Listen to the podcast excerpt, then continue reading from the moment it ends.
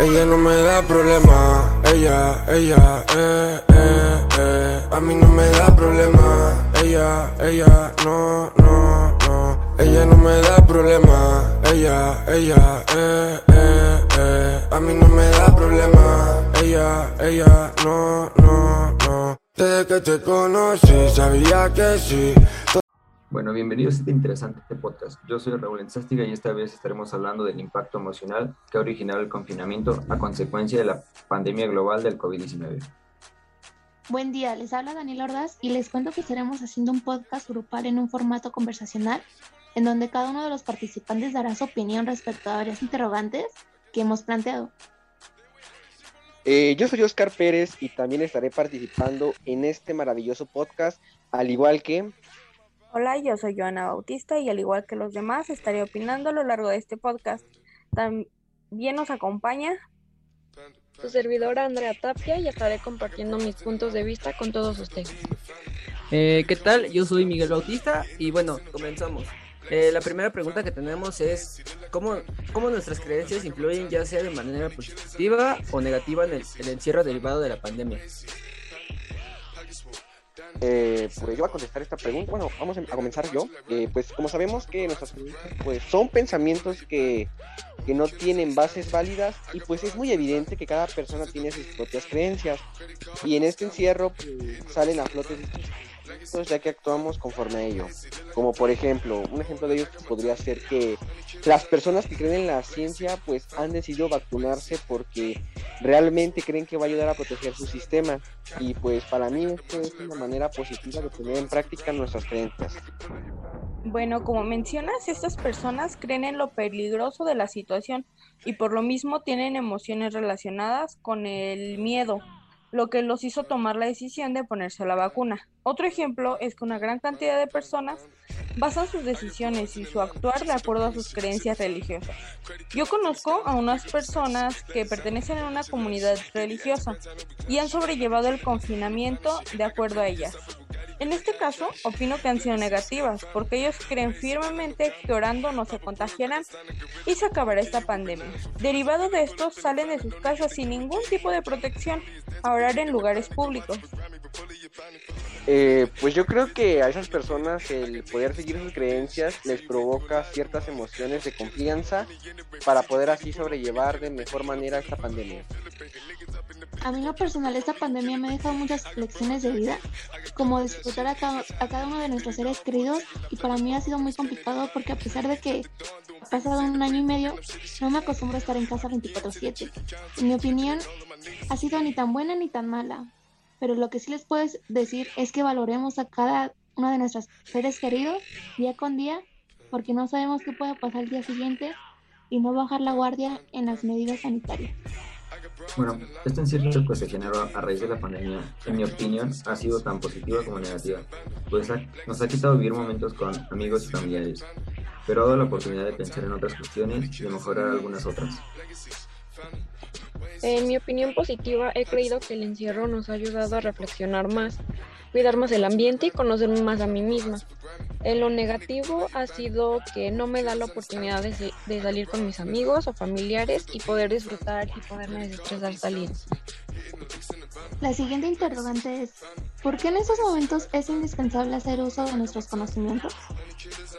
Bueno, pues cada persona cuenta con determinados conocimientos y de diferentes tipos, pero la mayor utilidad que les damos es poder razonar y aprender de esta pandemia. Gracias al conocimiento podemos reconocer y darnos cuenta de la situación del confinamiento que estamos viviendo, pero para poder llegar a esto tenemos que interpretar y analizar la situación respecto a lo que experimentamos y sentimos, ya sea positivo o negativo. Bueno, el conocimiento es importante porque empezamos a ser un poco más autodidactas, más independientes sobre las cosas y mucho más claros. También es importante para no caer en la ignorancia con cualquier información que no venga de fuentes confiables o incluso siendo confiables, eh, mantenerse informado y ser autónomos de una u otra forma. Eh, considero que igual para tener más confianza en nosotros mismos y así ser una persona más segura ante la sociedad. La la principal utilidad, en mi opinión, es es para estar todo el tiempo, eh, no caer en falacias y saber qué es real o lo que no, sobre, sobre todo lo que involucra. La siguiente pregunta es, ¿nuestras emociones ayudan o perjudican para sobrellevar el confinamiento? Bueno, en lo personal las emociones debemos aprender a controlarlas, pues nos pueden hacer un mal o beneficiar. Todo depende si dejamos que nos controlen o nosotros las controlamos a ellas, pues pueden ser nuestras aliadas o enemigas. Depende, porque por ejemplo, si es una persona optimisma, optimista, lo va a tomar de forma positiva y no le va a afectar. En cambio, si es una persona negativa, le puede perjudicar. Pues yo digo que es un punto medio, porque las emociones son aquellas que no podemos controlar y, nos salen al momento también. Depende de nuestra actitud, de cómo manejemos cada una de las cosas y de los hechos. Pues en parte nos ayudan, pero igual perjudican ya que al estar en confinamiento pueden llegar a tener emociones que no, pero al igual que podemos llegar a tener buenas emociones. Sí, justo como dicen, yo pienso que pueden ser positivas, como por ejemplo el miedo. Nos ayudan a protegernos a nosotros mismos, ya que son respuestas automáticas a diferentes estímulos. En este caso, el estímulo es el confinamiento. Otras positivas es la felicidad, ya que podemos sobrellevar mejor la situación, tanto a nivel mental como físico. Las negativas serían la tristeza e ira. En estos momentos, por diferentes situaciones, estamos más susceptibles de experimentarlas y esto podría afectar nuestro día a día. Nuestra próxima pregunta es, ¿cómo es el amor para poder sobrellevar el confinamiento? Por mi parte, el amor hacia mí misma, hacia mi familia, hacia la vida y amigos. Me ha servido de mucho, sobre todo para poder tener emociones positivas que me ayuden día a día a poder mantener un estado emocional satisfactorio y tener voluntad para hacer mis deberes y obligaciones. Yo lo demuestro el amor por mi familia y por mis amigos, los cuales me gusta compartir mi tiempo con ellos y realizar diversas actividades las cuales sirven de desestresas. Yo lo llevo de una forma neutra, pues en la cuestión del amor hay muchos altibajos por diversas cuestiones que hacen que uno no esté siempre a su 100%. Yo lo pongo en práctica siendo empática con las demás personas y estando al pendiente para ver de qué manera puedo ayudar. En mi caso del amor lo demuestro con las personas más cercanas a mí, en caso a mi familia y amigos, eh, conviviendo con, más con la familia.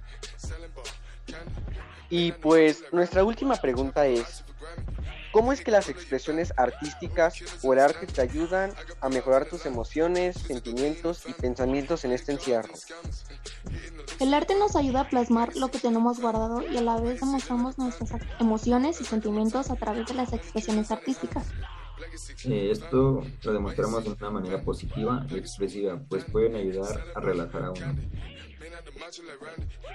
Bueno, pues en conclusión, podemos decir que elementos como nuestras creencias, el conocimiento, las emociones y el arte están muy presentes en esta pandemia y el confinamiento. Podemos usarlos a nuestro favor y sacarles el máximo de provecho para poder sobrellevar esta difícil situación que nos está afectando a todos. Pero para poder hacer uso de ellas es necesario conocerlas y lo que involucra cada uno de sus aspectos antes mencionados. Y pues bueno amigos, eso fue todo por el día de hoy. Esperamos que haya sido de su agrado. Y pues no olviden seguirnos y nos vemos en la próxima edición de los OP. Te conocí, sabía que sí, toda la mañana para estar así fornicando, es mi Lambo.